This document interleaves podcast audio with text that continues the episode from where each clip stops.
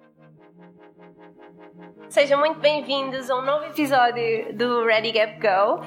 Antes de tudo, quero que esteja a correr tudo muito bem e que estejam a adorar esta décima edição do Gap Year Summit. Uh, e agora, passando para a conversa, temos hoje uma pessoa muito especial como convidado. Uh, é o criador da Fundação Lapa do Lobo. A Fundação Lapa do Lobo é uma associação sem fins lucrativos que uh, pretende promover a arte, a cultura, a educação e por isso atribui bolsas aos jovens todos os anos uh, aos jovens de Carregal do Sal. E por isso hoje, como já disse, temos aqui uh, o fundador da, da associação, uh, licenciado em Direito, uh, hoje empresário de uma exportadora de equipamentos elétricos e hoje vamos ouvir as histórias do Carlos, que tem uma panóplia de, de aventuras por esse mundo fora e espero que gostem. Hoje o palco é do Carlos. Este é o Ready Gap Go, o podcast da Gap Year Portugal. Enjoy the ride, ou seja, ir com as marés. Foi-me levar ao aeroporto, depois pede-me em casamento. Depois do meu gap year eu vim com, com muito power, muita vontade. Que são esses momentos que trazem talvez as melhores histórias. O autocarro andava muito devagarinho, o autocarro variou. Eu naquela altura só pensava em pôr uma mochila às costas e partir. Vamos a isso?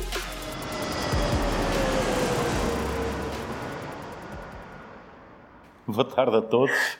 Primeiro não sou tão especial assim. É, eu sou sobretudo especial porque gosto muito de viver e, e vivo a vida de uma forma muito intensa. Portanto, é, se tenho alguma especialidade é essa.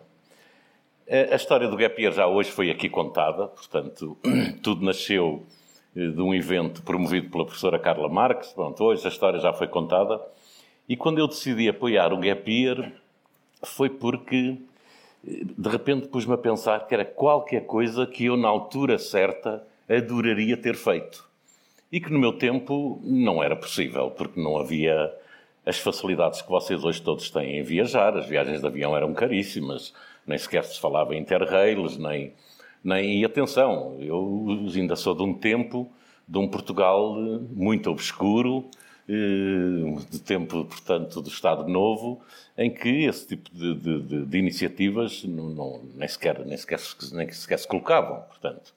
Mas eu lembro, por exemplo, que na quarta classe, eu sou do tempo em que toda a quarta classe e a história de Portugal era contada de uma forma épica, portanto, e toda a epopeia dos descobrimentos. E eu lembro que já nessa idade, e portanto, quarta classe, não sei, teria que nove anos, dez anos, eu jurei a mim próprio que tinha que fazer todo o percurso do Império Colonial Português. Hum, é claro que mais tarde filo, já não debaixo, de, digamos, dessa, dessa, dessa epopeia nacionalista ou desse sentimento nacionalista, mas já com um sentimento de curiosidade e um sentimento de análise histórica.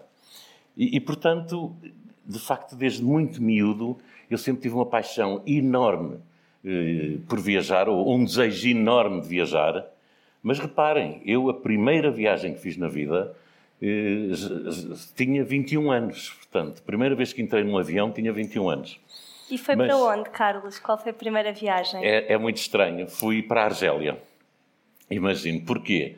Porque havia altura, na altura uma organização na universidade, que chamava-se Turismo Estudantil, promovia umas viagens muito baratas e naquele ano era a Argélia. E, portanto, eu fui, portanto, enfim, é estranho que o primeiro país Super que eu visitei incrível. foi a Argélia. Enfim, eh, curiosamente, é, há coisas tão engraçadas.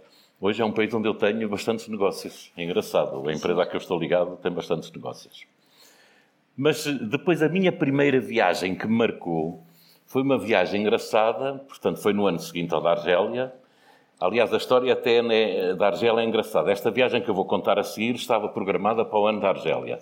Eram os quatro rapazes, mas depois houve um, por motivos de força maior, não pôde ir e nós adiámos. Eu, de repente, fiquei sem alternativa de férias. Foi assim que meti na viagem da Argélia.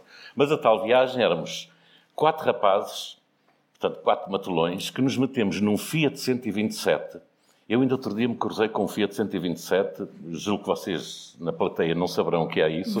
Era um carrinho do, do tamanho de um Mini, um Mini toda a gente sabe o que é, de duas portas, e fomos até Atenas a puxar um atrelado, porque na altura eu já trabalhava, eh, porque eu comecei a trabalhar muito cedo, eh, e o meu patrão tinha um atrelado, que era uma coisa enorme, que se abria e ficava uma tenda, e eu hoje pergunto como é que quatro rapazes se meteram naquele carro e foram até à Grécia, fomos e viemos. Portanto, isto demorou um mês e meio, não é? Portanto, claro que fizemos os países todos do sul da Europa e eu aí começou então o meu fascínio total pelas viagens.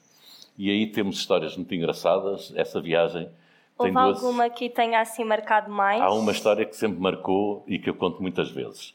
Como calculam, nós na altura éramos uns tesos, não é? Como, como se diz, portanto tínhamos muito pouco dinheiro. Eh, e até porque fizemos a viagem toda a fazer campismo, a acampar.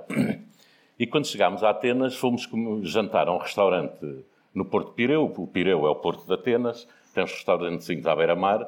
Nós fomos a um e, claro, estávamos a comer uns carapauzinhos fritos, uma coisa assim muito, muito baratinha.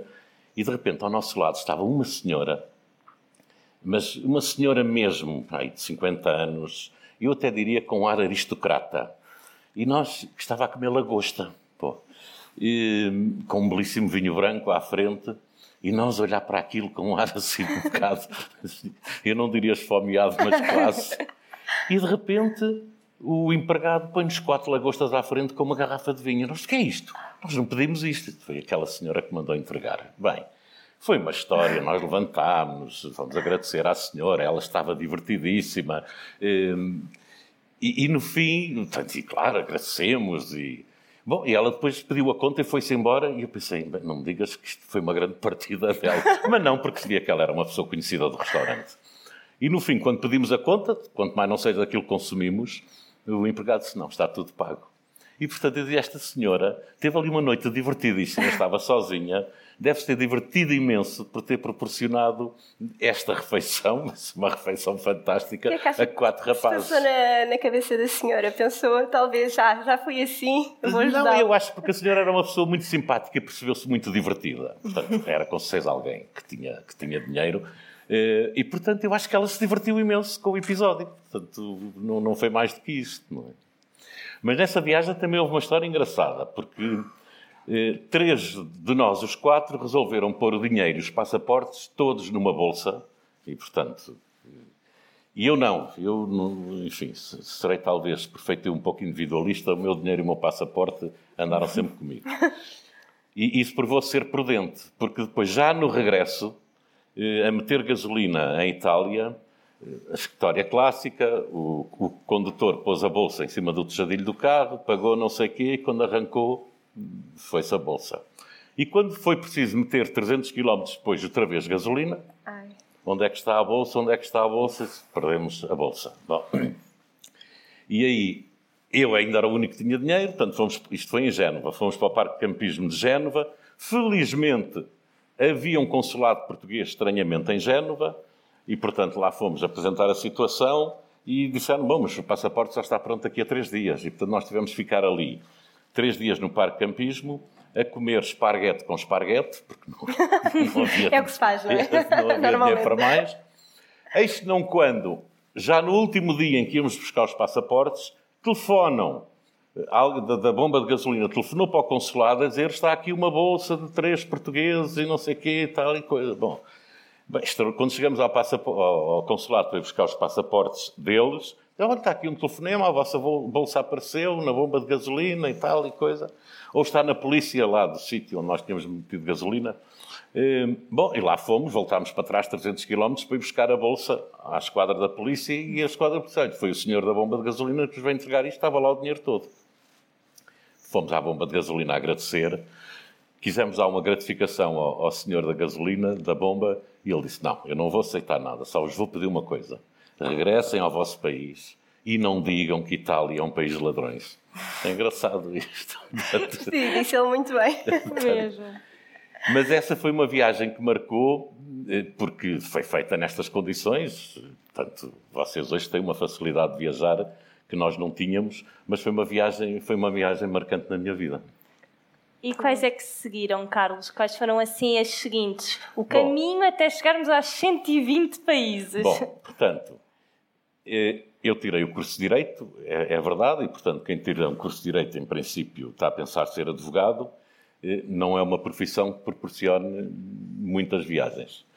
Mas eu acabei por nunca fazer advocacia, a minha vida orientou-se noutro sentido, como eu disse, eu eh, comecei a trabalhar muito novo, tinha 19 anos, e portanto eu fiz depois o curso todo à noite, e, portanto, a minha vida orientou-se muito, muito mais para a gestão de empresas e para a parte empresarial. E eu acabei por aceitar um emprego muito ligado à exportação. Portanto, e, e quando fui convidado para esse emprego, aceitei logo porque sabia que isso me ia permitir viajar. Viajar. E, portanto, a partir daí, hoje, tenho a minha própria empresa também ligada à exportação eh, e, e portanto, isso permite-me viajar e é assim que eu cheguei aos 120 países, não só por, por razões profissionais, mas ou, ou, ou isso permitia-me sempre que eu ia a um sítio, já hoje também o António Valadas disse fazia um pouco isso, depois tirava uns dias ou para visitar melhor esse país ou para visitar outro país ao lado e, portanto, fui, fui tirando partido dessa situação. E, e pronto, e cheguei aos 120 países. Hum, É engraçado porque neste momento eu, eu gosto de ir a todo lado, mesmo países que não sejam muito interessantes, sei lá. Ainda No o ano, fundo pass- são sempre, o ano é? passado fui, tive que ir à Mauritânia. Se me perguntarem se vale a pena ir à Mauritânia, não vale, até porque, sei lá, capital da Mauritânia, para quem não saiba, é Nouakchott. É é uma cidade um pouco interessante no meio, do- no meio da areia. Mas eu, desde que não conheça, vou contentíssimo. Vale sempre a pena, Vale não é? sempre a pena. Se não conhecendo, vale sempre a pena. Hum, enfim, e portanto, eu digo que é uma das grandes paixões da minha vida, é de facto viajar. Agora, não me façam aquela pergunta dos 120 países, qual é o que mais gostas? É muito difícil de escolher, não é? Eu tenho a muito- resposta. Era o que eu ia dizer, mas não Tenho. assim um mesmo que Portugal. que tenha. Oh. Não tenho dúvida nenhuma. Portanto, eh, tirando isso, não se pode dizer isso, porque todos os países têm, têm coisas interessantes, até porque quando eu digo conheço 120 países, atenção, já fui a 120 países e, portanto, não, não conheço com profundidade 120 países. Portanto, eu não posso dizer eh, qual é que gosto mais. Eu tenho uma paixão muito grande por África, eh, e provavelmente também porque viajo muito em África. Hum, Mas todos os destinos são interessantes. Hum, Todos os destinos descobre-se sempre qualquer coisa muito interessante. O que é que mais lhe fascina nesses países quando vai visitar?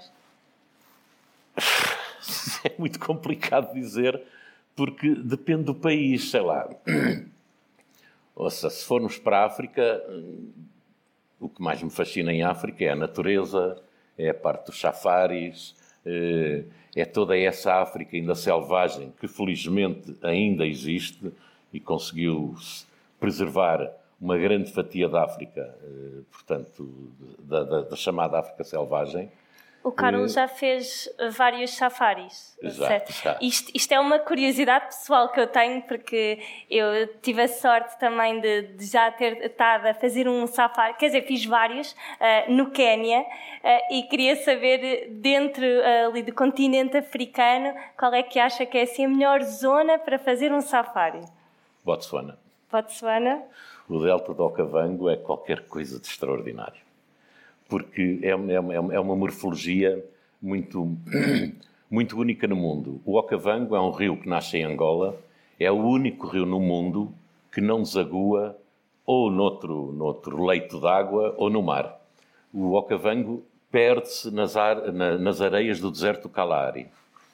Mas antes de se perder nas areias do Kalahari, desenvolve um delta luxuriante e é, é extraordinário. É extraordinário, até porque aí os safaris até são feitos de barco, porque andamos no meio dos canais e depois nas ilhas vão-se vendo os elefantes e os leões. Nas ilhas, nos bocados de terra, é, é extraordinário. Para além de ser uma paisagem fantástica. Mas, eh, mas eu, gosto, eu gosto da cultura africana, mesmo, mesmo a África urbana. Repara uma coisa, quando se viaja, eu acho que isto é muito importante passar esta mensagem.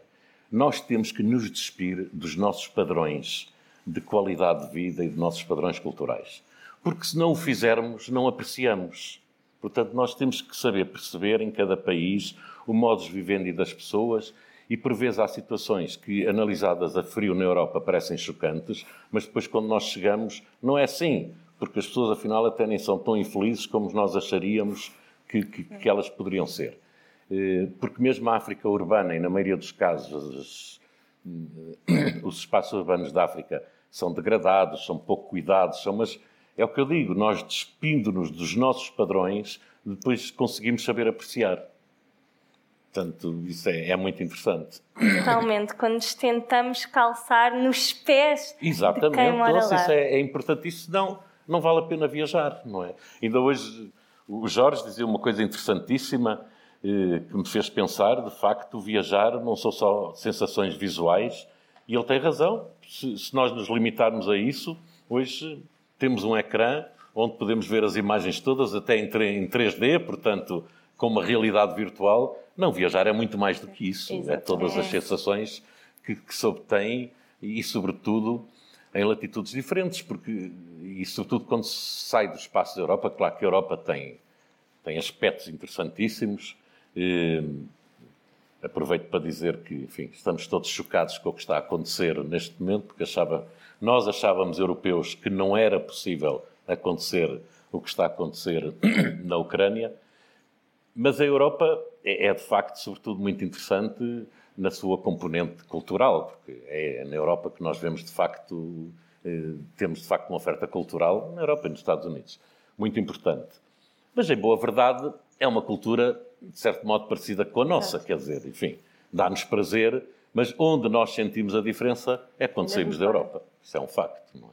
Portanto, e eu acho graça, porque normalmente nos concursos Gap Year, eh, a maioria de, dos jovens escolhe o Sudoeste Asiático e por uma razão, porque de facto é, é uma latitude apaixonante e onde é ainda muito barato viajar. É. Em segundo lugar, escolhem a América Latina. A África fica sempre para o fim, mas há uma razão. Porque, de facto, a logística em África de transitar de países para países não é muito fácil. Complicado. É complicada, os transportes, depois há a questão dos vistos, e, e isso de facto é um fator um pouco dissuasor. Eu tenho pena, de facto, que as pessoas não escolham mais a África. Carlos, e puxando por aí, ah, como é que surgiu esta vontade de levar os jovens portugueses e apoiá-los tanto a fazerem gap years? Você já te disse, foi aquele sentimento que era qualquer coisa que eu adoraria ter feito. Se não fiz porque não pude ou não tive oportunidade, então por que não proporcionar isso a outros? E portanto eu quase que hoje é um gozo que tenho, é um gozo eh, por, por, por pessoa alheia. Portanto, é engraçado isso e dá-me imenso prazer, de facto, proporcionar isso. E já lá vão quantos anos a apoiar os jovens? Então, a história do Gap Year tem 11 anos, 10 anos. Os primeiros foram o Gonçalo e o Tiago, portanto... Portanto, foi desde, desde o início, não é, que veio aqui a apoiar. E pelo que sabemos, ah, fez há pouco tempo uma viagem com o Gonçalo e com o Tiago pelo Peru. E queríamos saber aqui um bocadinho destas aventuras. Bom, há pouco tempo, foi há 15 Foi um dias. foi mesmo há muito pouco tempo. Ainda está muito fresquinha a viagem. Eu tenho que contar essa história, porque é uma história, é uma história para mim extremamente comovente e tocante. Eh, Eu há bocado disse, quando, quando já visitei 120 países e hoje já não há muito mais destinos eh, que eu quero mesmo fazer. Embora possa fazer muitos mais, mas ainda me falta, no, meu imaginário, ainda me falta o Egito. Nunca fui ao Egito. Faltava-me o Machu Picchu, no Peru, e falta-me um país da, da Ásia Profunda, Mianmar ou, ou Laos, ainda me falta, porque eu a Ásia que conheço é muito a Ásia, como eu digo, do plástico e do neon. Falta-me ali. eh, Bom. E, e lembro-me que há dois anos, eh, em janeiro, recebo um telefonema da minha filha a dizer: Pai, diga-me, não me faça perguntas. Tem que me dizer uma data em que se pode ausentar do país durante oito dias. E eu, mas, porquê? Só, pai, não me faça perguntas. Bom, está bem, eu lá lhe disse uma data. Mas, sinceramente, depois, eh, até era um período em que eu estava muito ocupado, não sabia bem porque era isto. Uns dias depois, o Gonçalo e o Tiago convidam para jantar. E dizem-me, eh, nós tínhamos feito a promessa um ao outro que quando tivéssemos possibilidades, e felizmente eles hoje estão, têm ambos uma boa situação profissional, eh, e agora estou emocionado, teríamos oferecer uma viagem ao Machu Picchu. É uma história extraordinária. E fomos, depois, infelizmente, 15 dias depois começou a pandemia. E, portanto, fomos adiando esta viagem eh, por causa da pandemia. Pronto, fizemos lá 15 dias e foi, foi extraordinário. E andaram por onde? Oh, pelo Machu Picchu, portanto tivemos Sim. que ir a Lima, tem que se ir a Lima, depois para Cusco, que é fantástica a cidade de Cusco. Mas não é fácil chegar ao Machu Picchu. A, a logística para chegar ao Machu Picchu não é fácil, porque depois eh, tem que ser de avião de Lima para Cusco, depois tem que se apanhar um autocarro para um sítio qualquer onde se apanha um comboio, depois tem que se apanhar o comboio, portanto não é fácil. E atenção, isto passa-se a uma altitude em Exato. que eh, cansa, cansa, mas, mas vale a pena porque depois é extraordinário o que se vê. Eu ainda ontem dizia, eu, eu no, o que mais me fascinou nesta viagem eh, não foi, ou foi tanto o que eu vi como o que vi. O que eu vi sobre a cultura inca, se desconhecia, tudo aquilo é tão fascinante que vale muito a pena. Foi uma viagem fantástica e depois é engraçado, repara, uma viagem eu com a minha idade, com dois rapazes de 28 anos.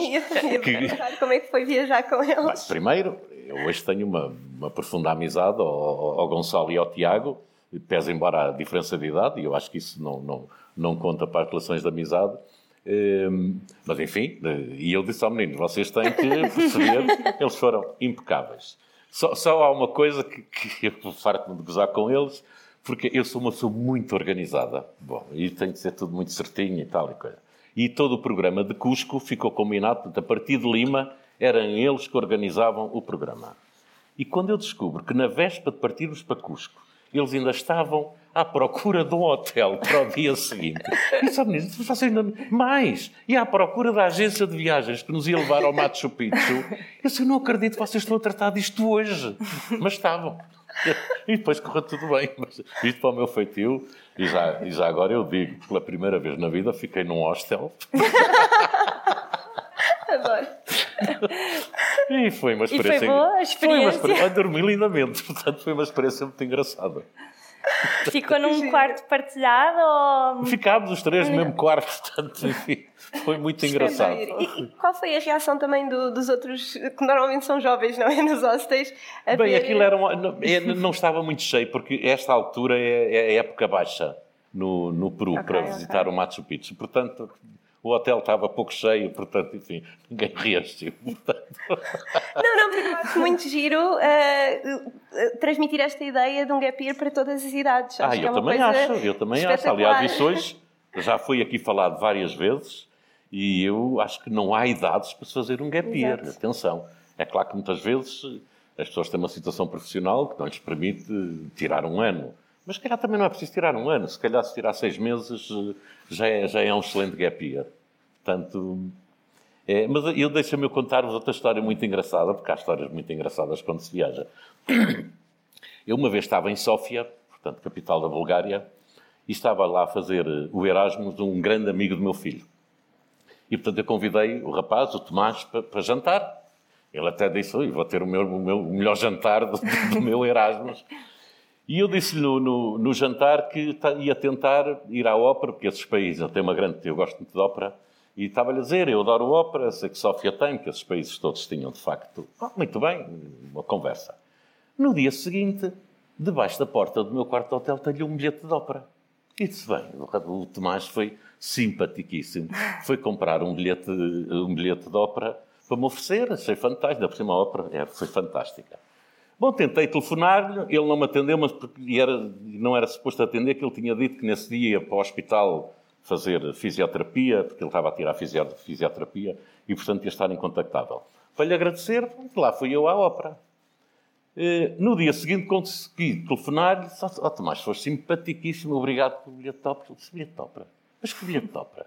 Sei lá, tu não me ofereceste um bilhete de ópera? Eu, não. Então, mas eu apareceu-me um bilhete de ópera no meu quarto, debaixo da porta, eu só, Carlos, não fui eu. Mas eu fui à recepção e disse: ah, Nós andámos à procura desse bilhete que foi para um hóspede comigo. Ah. Portanto. Ai, tão bom. Quem foi entregar o bilhete enganou-se no quarto. E eu não reclamei, porque se não tivesse esta, havido esta conversa Exato. na véspera, eu não reclamei porque achei lógico. Tinha tido a conversa com o Tomás e o Tomás simpaticamente mandou-me oferecer um bilhete. Não. E, portanto, houve alguém que ficou a arder com o bilhete próprio e eu fui assistir um espetáculo fantástico. Deixe-me que lhe diga que o universo está a seu favor. Exatamente. Portanto, ouça, o viajar é maravilhoso e, e, eu fico muito contente porque vocês hoje têm condições de viajar eh, únicas. olha, depois coisas, sei lá, lembro que o meu filho uma vez estava a fazer o, o, o gap year, não, gap year não, ai, como é que se chama? O Erasmus, Erasmus. em Valência, e há um dia diz-me, vou para Marrocos. E só, oh, Bruno, mas vais para Marrocos com que dinheiro? Oh pai, o bilhete de avião custou 12 euros. E depois, é que vocês hoje têm, de facto, esta facilidade. Vocês hoje pegam numa mochila e vão passar um fim de semana eh, lá fora, baratíssimo. E ainda bem que assim é. É mesmo. Portanto, E este bichinho e paixão pelas viagens também passou aos seus filhos. passei, passei, sim. Passei, tem-nos. E, e viajam bastante. E nós também fazemos, fizemos muitas viagens juntos. Enfim, não como aquela família que aqui esteve, com, com eles bebés. Sim, mas, mas passei essa paixão eh, pelas viagens aos meus filhos. Acho que sim. E isso é tão importante, não é? Os pais também puxarem pelos filhos, também já temos vindo a falar hoje, não é? Sobre isso, e passar aqui esta paixão, ou pelo menos passar eh, o empurrão, o vai, está à vontade, eh, nós confiamos, sabe- confiamos na educação, como também eh, que demos, também já falámos desse hoje, e portanto é importante eh, passar esta mensagem. É, ouça, até porque é assim. Eu que digo sempre, sobretudo quando são para destinos, eh, digamos, sei lá, eh, eu não ia dizer mais estranhos, mas mais exóticos, se quisermos, o que eu digo sempre é não baixar as guardas. Porque as pessoas, quando viajam, por vezes estão tão bem, sentem-se tão à vontade, que têm tendência a baixar as guardas. Isso é preciso ter cuidado. Há aqui dois rapazes de Carregal, eu não sei se estarão aqui presentes, eh, eu acho que ainda não os vi, fizeram um gap year pela América Latina, tiveram um problema grave, que lhes roubaram a mochila com os passaportes, com o dinheiro, depois aquilo foi complicado de se resolver, ainda por cima, imaginem, na Bolívia. Porquê é que lhes roubaram?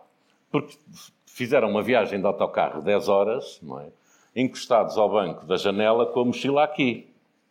A dormir, e eu só disse ao menino, só faltou pôr um cartaz dizer, Venham buscar. venham buscar. Quer dizer, tem que haver, no mínimo bastava a mochila estar do, do, do, do lado deles da janela.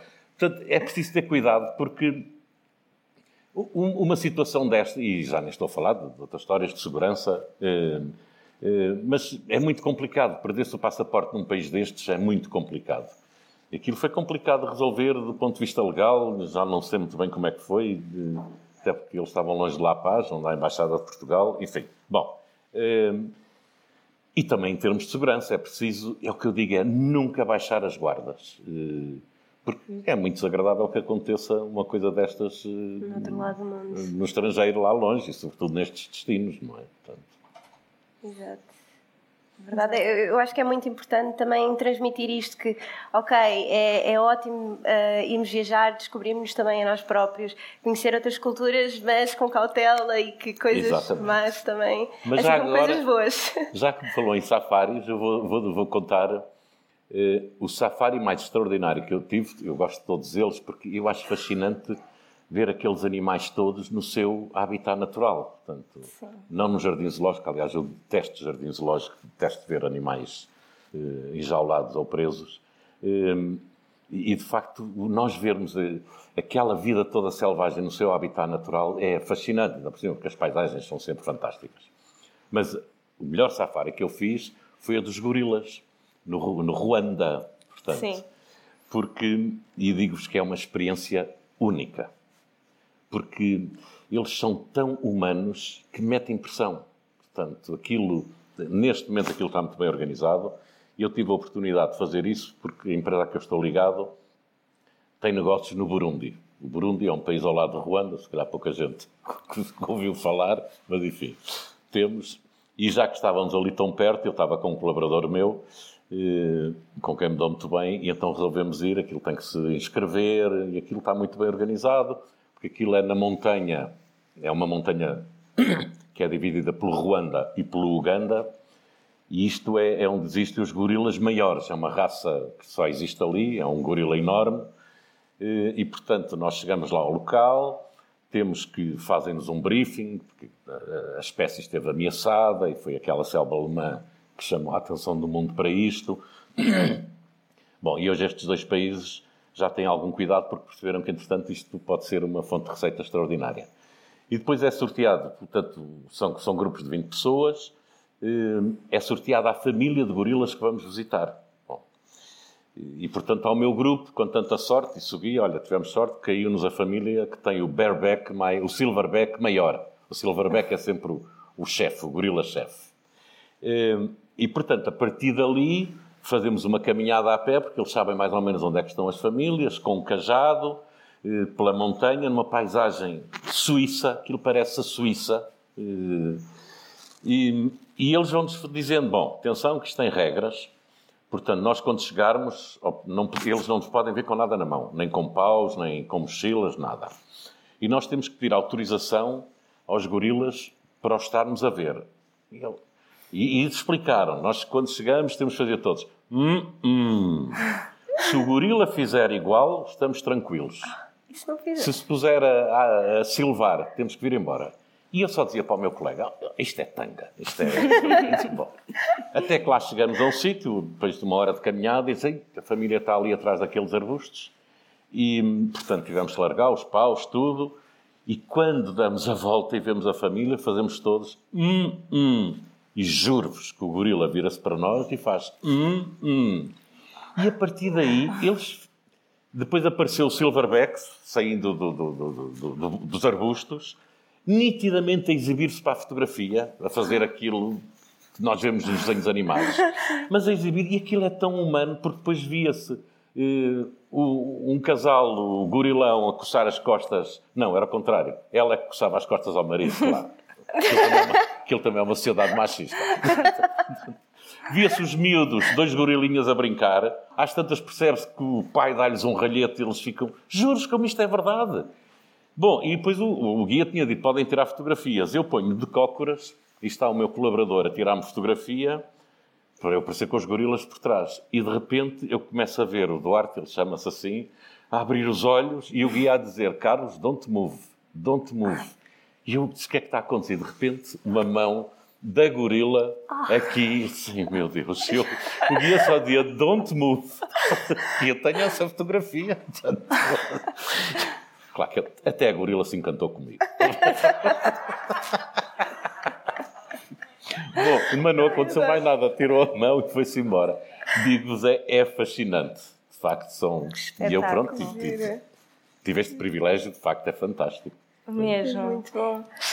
Carlos, agora para terminar, ah, nós costumamos fazer um jogo novo nesta nova temporada, que é atribuir um objeto ao convidado e o convidado tem que contar uma história, não acerca do objeto, mas que represente ah, o que o objeto significa. Ui, tem tempo para escolher, mas neste caso foi escolhida a máscara.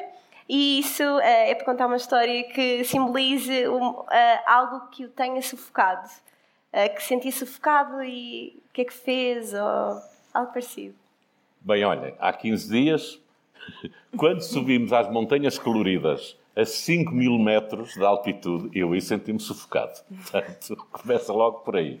Porque nós fomos depois muito, no dia seguinte ao Machu Picchu, fomos visitar as selvas montanhas coloridas, são umas montanhas que são às cores, têm as cores do arco-íris, tem que ver com os minérios, e, e eu a 5 mil metros de altitude senti-me sufocado. Mais do que quando estou com a máscara. Tirando isso, eh, eu, eu de facto, nas viagens todas que fiz, eu nunca tive nenhuma situação de- que me sentisse sufocado, sinceramente. Uma vez roubaram o passaporte na África do Sul, é mais uma sensação desagradável do que de sufoco. Pode ser algo assim que sentisse na sua vida, de sufoco e tivesse que ir eh, em busca de algo, ou a viajar, por exemplo. Não, eu, eu peço desculpa de vos desiludir, mas eu sou, eu sou uma pessoa muito descontraída, portanto, bom, isso mesmo é ótimo. em momentos menos bons da vida, todos nós os temos, eh, consigo encará-los com alguma descontração e aceitação. Eh, Como eu comecei por dizer, eh, eu gosto muito de viver, claro que todos nós na nossa vida temos momentos bons, e maus, mas eu acho que isso faz parte da vida e temos que, que saber aceitar os momentos menos bons, sabendo que provavelmente vão seguir outros bons e que isso faz parte da vida. Portanto, Exatamente. Carlos, e o que é que nós podemos esperar assim de próximas viagens? Falando-nos de Myanmar, falta-me Mianmar, falta-me o Egito. Egito. Estes são assim os dois destinos que tenho. Era o Machu Picchu, está feito. Hum, Uma curiosidade. uh, procura mais por país ou por experiências? Falou de Machu Picchu e não Peru. Pois, depois- pois Eh, como, é que, como é que costuma fazer esta gestão? Olha, é, depende. Eu, eu, por exemplo, o Egito, tenho uma curiosidade imensa. Eh, nem há tantas pirâmides que eu já percebi que toda a gente que vai às pirâmides fica desiludida. É o Museu do Cairo, sobretudo o novo museu que foi inaugurado, que estive a ver uma reportagem sobre aquilo e, de facto, daquelas coisas que apetece lá ir. E é depois é fazer o, o percurso do Nilo. Acho que é muito mais um Luxor, é muito mais interessante que, que, que propriamente as pirâmides. Dizem, porque eu nunca lá fui. Mas a, a pergunta que me faz é bem colocada. Eu não sei muito bem. Há sítios que é mesmo por país, muitas vezes é por cidade. eh, eh, sei lá, por exemplo, eh, olha, eu vou dizer, eu adoro Nova Iorque. Não gosto muito da cultura americana, peço desculpa, mas adoro Nova Iorque. Portanto, e portanto, muitas vezes é a cidade, é o país. Não sei. Depende, não é? Depende da história, a comida. Depende. Gostava de conhecer um pouco mais da América Central. Só conheço o Panamá e a Guatemala. E, enfim, acho que quero ali conhecer. Gostava muito de ir à Costa Rica. Hum, Mas, mas como, eu, como eu vos disse, amanhã me disserem que tens que ir à República Centro-Africana, eh, o Agadougou, eu vou com todo o prazer. E Exato, provavelmente não. um país- chatice e, e lá tem de ir. Exatamente. Portanto, sim. Viajar é muito bom. Não tem deixem assim nenhuma em vista agora. Eh, Próxima. Não, não, por acaso terça-feira vou para Moçambique. Mas, não. é um Não, é país, só terça-feira. que é um país que eu adoro. Eh, Gosto muito, muito de Moçambique. Muito obrigada, Carlos. Nada, foi um prazer estar aqui. Foi muito bom mesmo. Gostei mesmo muito ouvir a sua história. Muito obrigada. E obrigado pela vossa. Pela vossa Foi uma estreia para o Carlos e também foi, foi para mim, porque eu não disse no início, mas aqui a host do Ready Gap Go é a Marta. Sou eu, mas foi uma estreia para mim, Paulo. Portanto, Portanto, estamos todos aqui em Estamos em estreia. estreia. E, e Não, eu é que tive eu, nem, eu nem sabia bem o que é que vocês podem. Olha, mas pelos vistos não me calei. Olha, peço desculpa. ai não, Há foi ótimo. histórias e, e é espetacular. Muito obrigada, muito Carlos. bom. Obrigado, obrigada, eu? Carlos. Muito E obrigada. parabéns, que, parabéns pela vossa organização. Está fantástico. Muito obrigada, Obrigada. Carlos. Obrigado.